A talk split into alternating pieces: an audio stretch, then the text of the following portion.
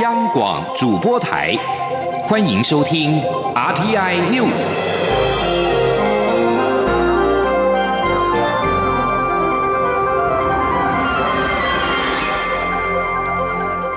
各位好，欢迎收听这节央广主播台提供给您的 RTI News，我是陈子华。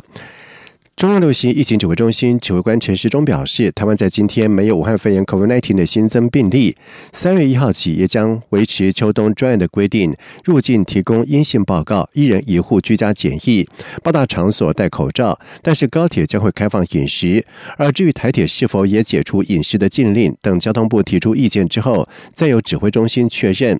另外，针对美丽岛电子报董事长吴子嘉批评，指挥中心之前说，去年十月二十六号。就终止与香港雅阁城洽谈采购辉瑞 BNT 疫苗是公然说谎，而对此陈时中在期间强调，后续是和 BNT 总公司直接洽谈。记者刘品希的报道。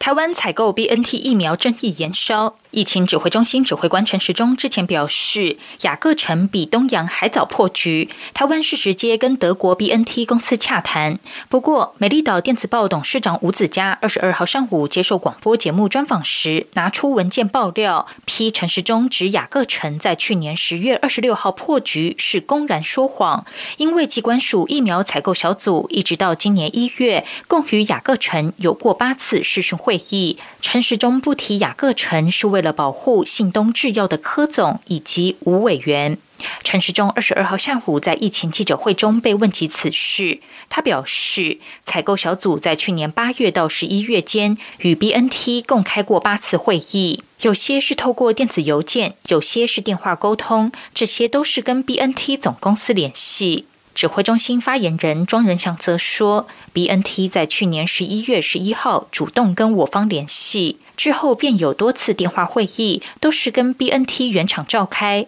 现场除了机关署同仁，没有其他厂商参与。此外，台湾首批到货的疫苗是由 COVAX 分配的 A Z 疫苗，但是欧洲各国近期施打 A Z 疫苗接连传出副作用，法国、瑞典都暂缓施打。对此，指挥中心医疗应变组副组长罗义军指出，疫苗大致分为两类，一类属于腺病毒载体疫苗，像是 A Z 疫苗；另一类则是属于 m R N A 疫苗，像是 B N T 辉瑞跟 Moderna。但 mRNA 疫苗的抗体反应比较强烈，目前所观察到的仍是 mRNA 疫苗产生副作用的比例较高。指挥中心会持续观察国际间的施打状况跟官方报告。他说。在临床试验里面，BNT 大概有百分之七十五的人都会出现这个呃系统性的全身的一些症状。那在美国的这个已经接种很多人的统计里头，大概百分之二十五的人会在接种两剂之后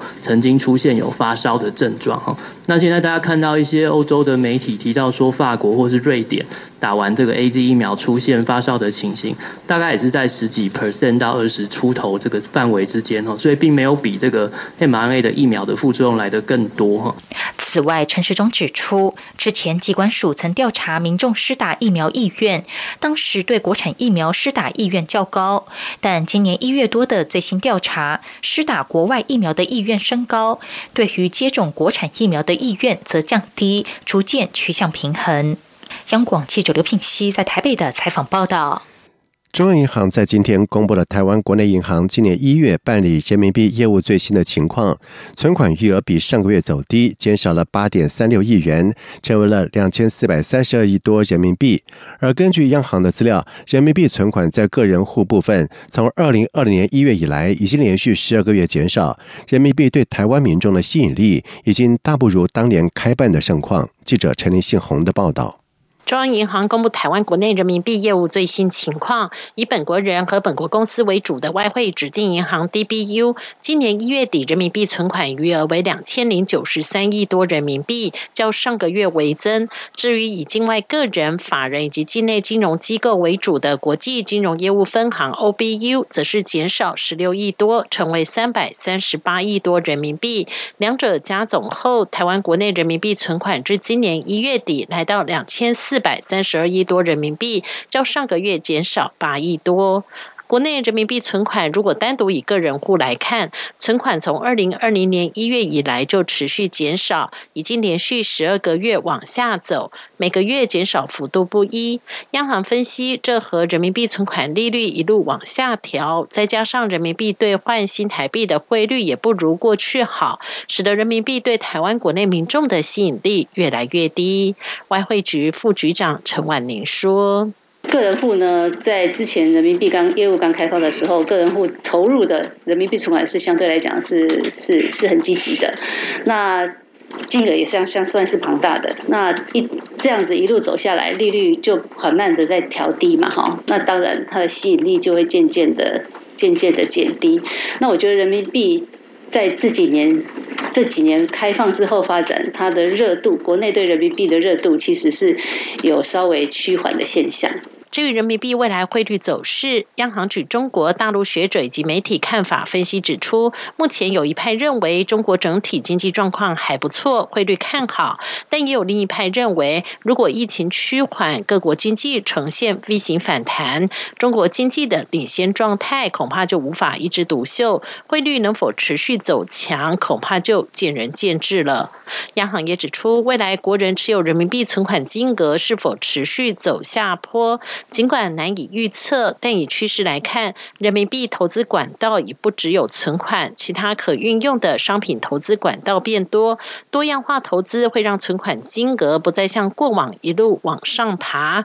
因此人民币国内存款会如何走向，已可想而知。中央广播电台记者陈琳信鸿报道。考试院数位转型委员会在三月开始运作，五大子计划当中又属人事资料库以及 Open Data 计划最具有突破性。考试院将跟业学界、民间团体合作，多面向的来分析考选以及人事资料库的数据，提供未来考试类科的规划、公务人员职业分析等应用。记者王维婷的报道。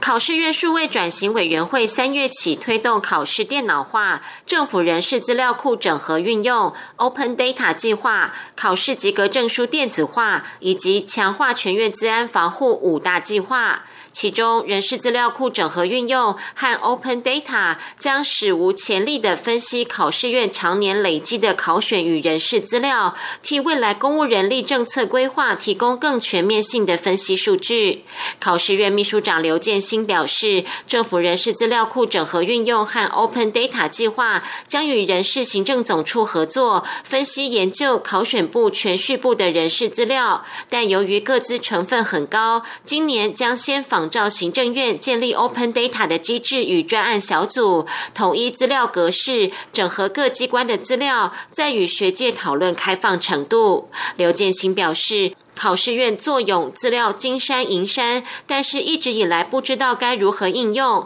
希望透过 Open Data 和资料分析的量化研究，对未来考试政策和公务人力职涯规划提供更有说服力的参考依据，让决策更精准。刘建新说：“详细的去去做这个研究的话，它可以分析很多，比如包含我考试科目跟这个人跟考进来的人。”未来的发展，好，比如说考试科目跟直系的关系，还有它未来职涯发展的关联性到底是什么？比如，我们现在也判断很多，比如说到底要不要考那么多科啦，或者考这个科到底有没有意义啦，或者说它有没有鉴别度？就是我在考试科目或者是呃这个直系类科调整的时候，我我不能只是凭啊访谈跟感觉嘛，多做一些量化的研究。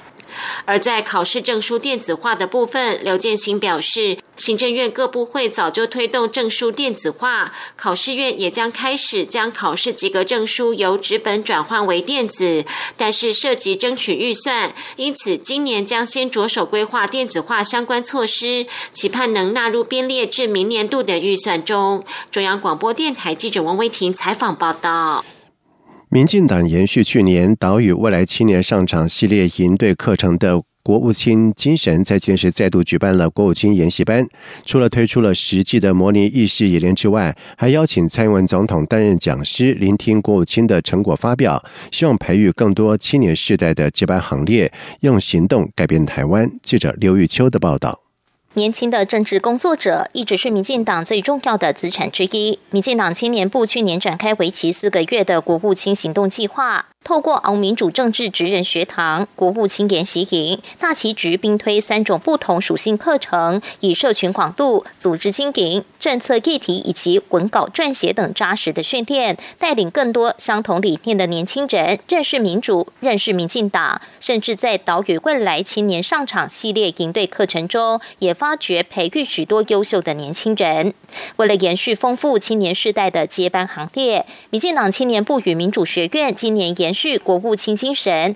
举办新的系列活动。民进党青年部主任蔡木林指出，有别于暑假多日的研队课程，这次的国务卿研习班采单日密集授课制，除了重量级讲师外，更有实际的模拟意识演练，还特别选在人文荟萃的风光大县彰化举办，让中部的青年有投入地方事务的机会。那我们让年轻人可以不只是不只是关心国家大事，他可以关可以关心具体的政策跟具体的议题。这是我们我们的我们我们选在彰化的主要的目目标。呃，透过演讲的学习，跟透过我们还有设计一些呃模拟的活动，然后让他们可以可以可以真正进入到政策政策跟议题的这种场域当中，然后可以。了解到，呃，实际执政团队面对的这种决策过程。而国务卿研习班重量级讲师阵容，包括民进党国际部主任立委罗志正、中国部主任吴俊志，还会持续邀请重量级的政务官上场，就国际、两岸不同领域带给年轻学员精彩的课程。而蔡英文总统也是讲师之一，将出席聆听国务卿的成果发表。民进党期望让每一位国务卿可以成为既怀抱理想又有现实感的接班青年，为了让更多青年一起用行动改变台湾。中广电台记者刘秋采访报道。而另外，国民党在二十四号将举办第二场的愿景台湾二零三零论坛，民众党主席。台北市长柯文哲应邀出席，将跟国民党主席江启臣同台。外界关注蓝白合作是否有谱，而对此，国民党文传会主委王玉敏在今天表示，这次论坛也有邀请时代力量立委邱显志以及陈淑华出席，但是两人因为有行程没有办法参加。王玉敏表示，这次是由国民党的智库发出邀请，国民党乐于就各种的议题和在党对话，但是这次不涉及选举布局，也谈不上政党合作。而民众党发言人蔡俊雄则是表示，部分媒体以蓝白河来形容柯市长出席国民党论坛仪式有失偏颇。柯市长这次是单纯分享市政的内容，民众党对于议题合作一向是没有设限。他并且强调，民众党相信实践国家治理应该团结最多的台湾人民，而不是受限在自己的政党同温层内。在外电消息方面，中国和印度在喜马拉雅双方边界地区情势紧绷数个月之后，印度在今天表示，他们和中国军队现在已经完成了从局部争议地区撤军。法新社报道说，同属核武国的中印在一九六二年发生边界战争，两国从未正式的划定边界，长期以来都互控对方在印度拉达克地区的前线越界。拉达克地区紧邻中国的西藏。中印在加万古冲突之后举行九轮高层军事会谈，印度国防部长辛赫在上个礼拜表示，双方同意从班公湖撤军，而中印两国国防部也在联合声明当中指出，在二。十号举行的第十轮军长级会谈的时候，双方对于班公湖地区一线兵力、实现脱离接触给予积极的评价。缅甸反对军事政变的民众不畏政府的恫吓，在今天是依然上街抗议。而联合国秘书长古特瑞斯也在今天谴责缅甸政变主谋者动用粗暴的武力，并且呼吁缅甸军方立即停止镇压、释放被拘留的人士。而在大规模、大致和平的公民不服从运动，要求缅甸军方将政权归还文人领导人翁山苏基之下，缅甸军事当局已经逐渐升高他们应对示威的策略。自从缅甸军方在二月一号发动军事政变，逮捕翁山书记以及多位的政治人物之后，引发了一连串的全国大示威，并且在二十号爆发血腥的镇压，以及造成有两个人死亡、数十人受伤。军方甚至警告示威者不要煽动人民跟政府对立，否则他们可能会失去生命。以上新闻由陈子华编辑播报，这里是中央广播电台台湾之音。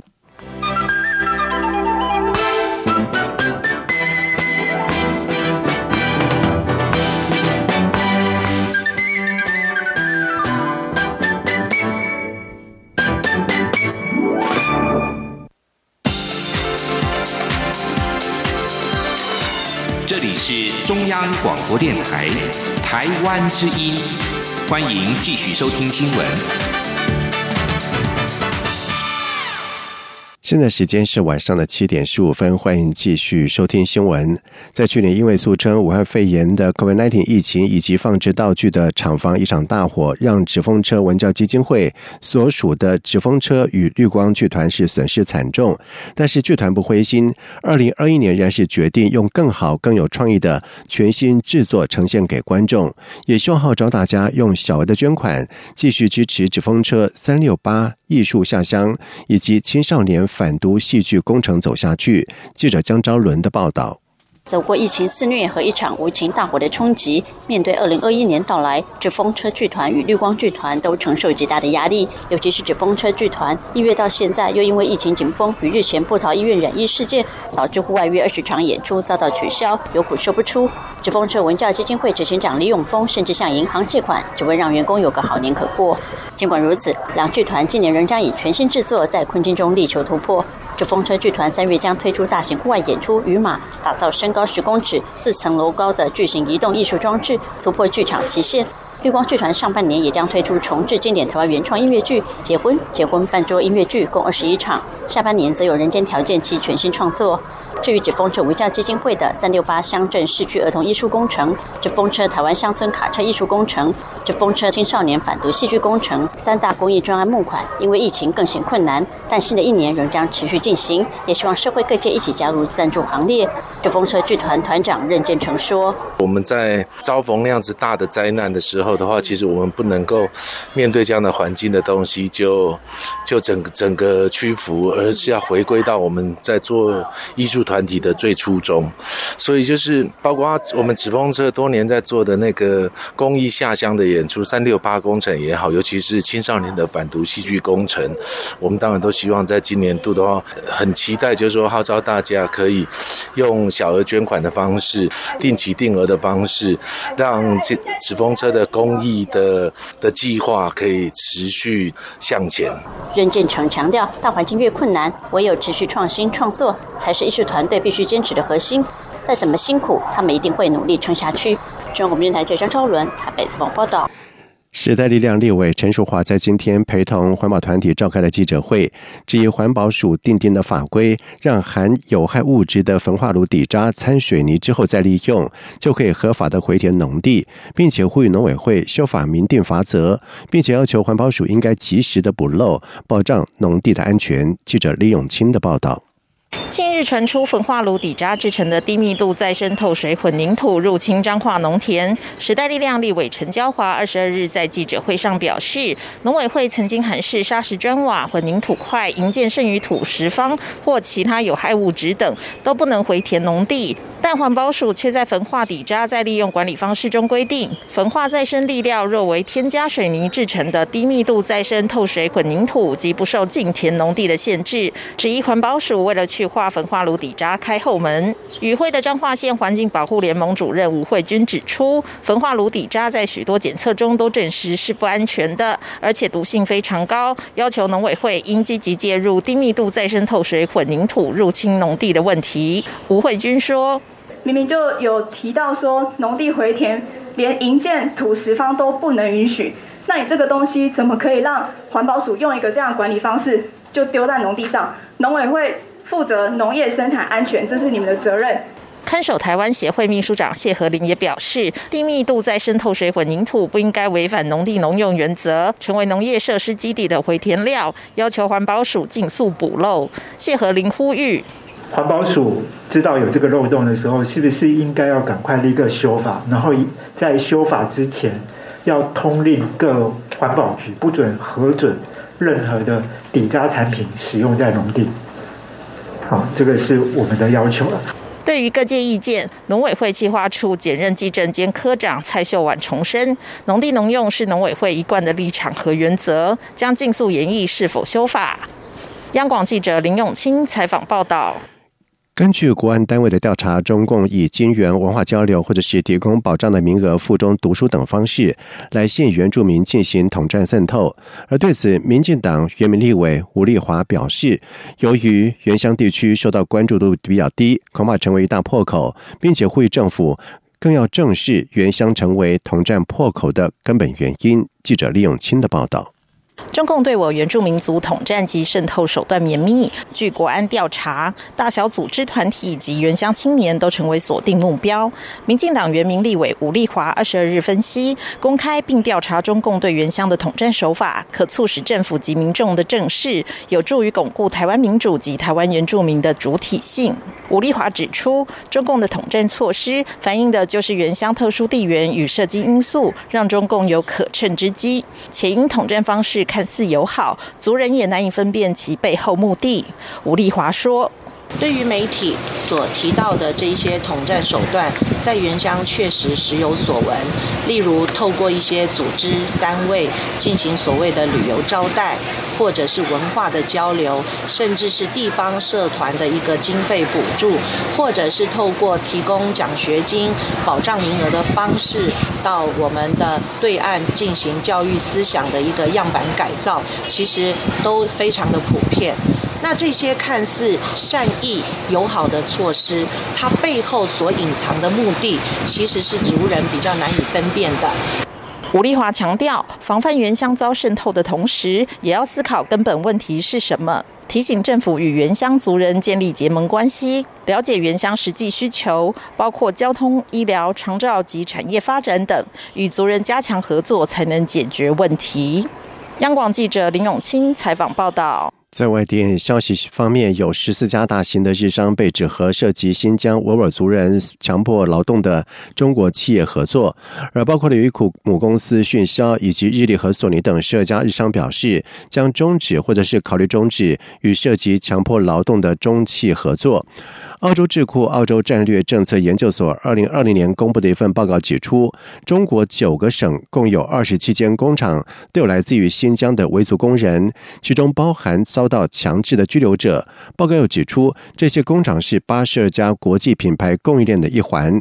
共同社在今天指出，在美国、英国陆续对新疆生产的棉花等制品实施进口限制之后，日企也承担类似的人权压力。但是日本政府被批评因为担心触怒中国，而对相关的制裁的态度消极。共同社询问了十四家被指和涉及强迫劳动的中企合作的日本企业。报道指出，除了 Panasonic 拒绝评论之外，其他日企若不是指无法核实相关指控，就是指没有和涉嫌强迫维族人劳动的公司合作。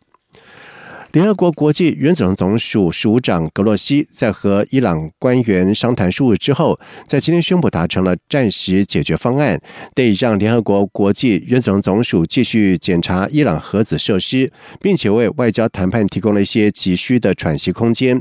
格洛西结束在德黑兰的商谈之后，飞回维也纳。他告诉记者：“我们达成可行的共识，能够弥合我们的现存差异，得以挽救当前的情势。”他也表示。双方达成了为期三个月的暂时解决方案，得让联合国国际原子总署继续监督伊朗。但是，他也坦诚，在伊朗限制部分检查的法律在二十三号生效之后，联合国国际原子总署得以检查的程度将不复以往。在去年十二月，伊朗保守派主导的国会通过了这项法律。若美国无法在二月二十一号之前解除对伊朗的制裁，将要求政府终止联合国国际原子总署的部分检查。而这项法律定于二十三号生效。格罗西这次造访伊朗的时机，是否美国总统拜登政府、欧洲强权以及德黑兰当局加强努力挽救伊朗的核子协议之际？伊朗核子协议在二零一五年达成，但是前美国总统川普退出协议，并且继续对伊朗实施制裁，以致这项协议是濒临瓦解。联合国秘书长古特瑞斯在今天警告，白人至上主义跟新纳粹运动正成为一项跨国威胁，并且利用 COVID-19 疫情来获取更多人的支持。古特瑞斯在联合国人权理事会上演说指出，由仇恨驱动的团体所造成的危险正在与日俱增。他并没点名任何国家。在美国前总统川普四年任内，种族紧张升高。他的继任者拜登表示，一月六号川普支持者围攻国会山庄的事件，就是由暴徒、叛乱分子、政治极端主义分子以及白人至上主义者所发动的。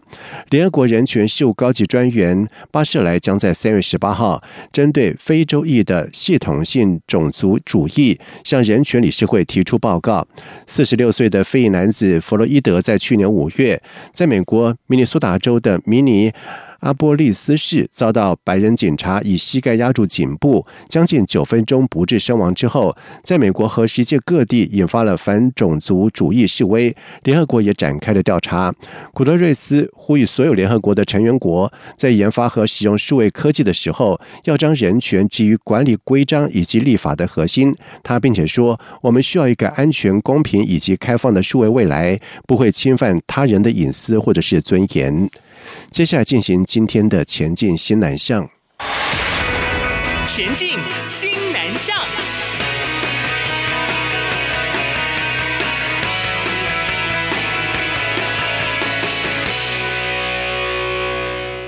行政院消费者保护处在网站当中增设了新著名消费者权益保护专区，特别把。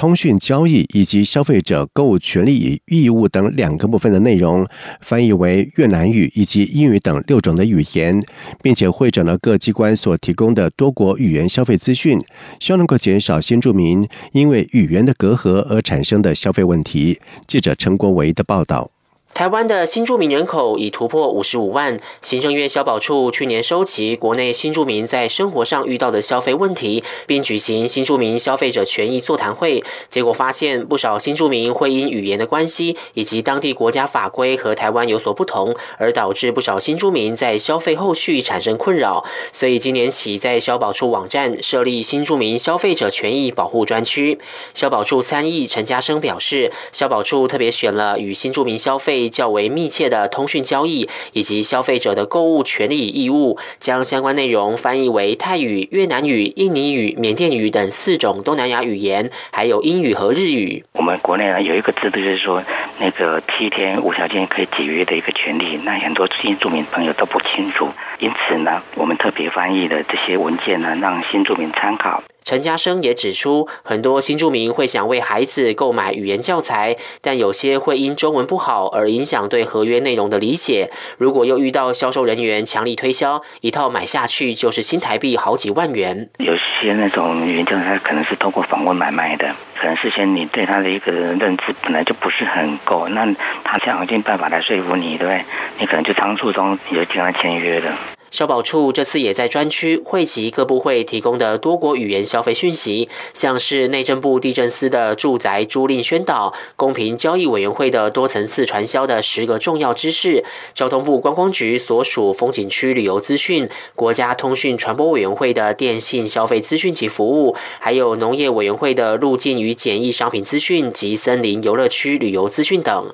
消保处也提醒新住民，如果有消费疑义，可以先拨打全国消费。者服务专线一九五零咨询，如果是遇到消费争议，也可上行政院消费者保护会网站申诉，保障相关权益。中央广播电台记者陈国伟台北采访报道。在区域全面经济伙伴协定 RCEP 通过之后，全世界掀起了投资东南亚的热潮。而著名的投资银行家兰涛亚洲总裁黄奇源就成立了东南亚影响力联盟，整合了许多东南亚著名的台商跟华商的资源，同时成立东南亚影响力大学，全方位打造台商前进东南亚的生态系以及平台。黄奇源表示，东南亚影响力联盟是跨地域、跨领域的联盟，涵盖了东南亚。各地华人精英，包括了越南、泰国、印尼、柬埔寨、菲律宾、马来西亚、新加坡、辽国以及缅甸等国，另外也包含了南亚的印度。主要的目的有三：第一就是整合海外台商的资源；第二就是加速台湾跟东南亚国家当地企业的合作以及策略联盟；第三就是从非官方的角度，促进产官学研经不同的领域对话交流跟实质合作，协助落实政府新南向政策的目标、产业转型以及全球布局。此外，东南亚影响力大学在未来将针对东南亚有兴趣以及拟开拓市场的企业负责人和高阶主管，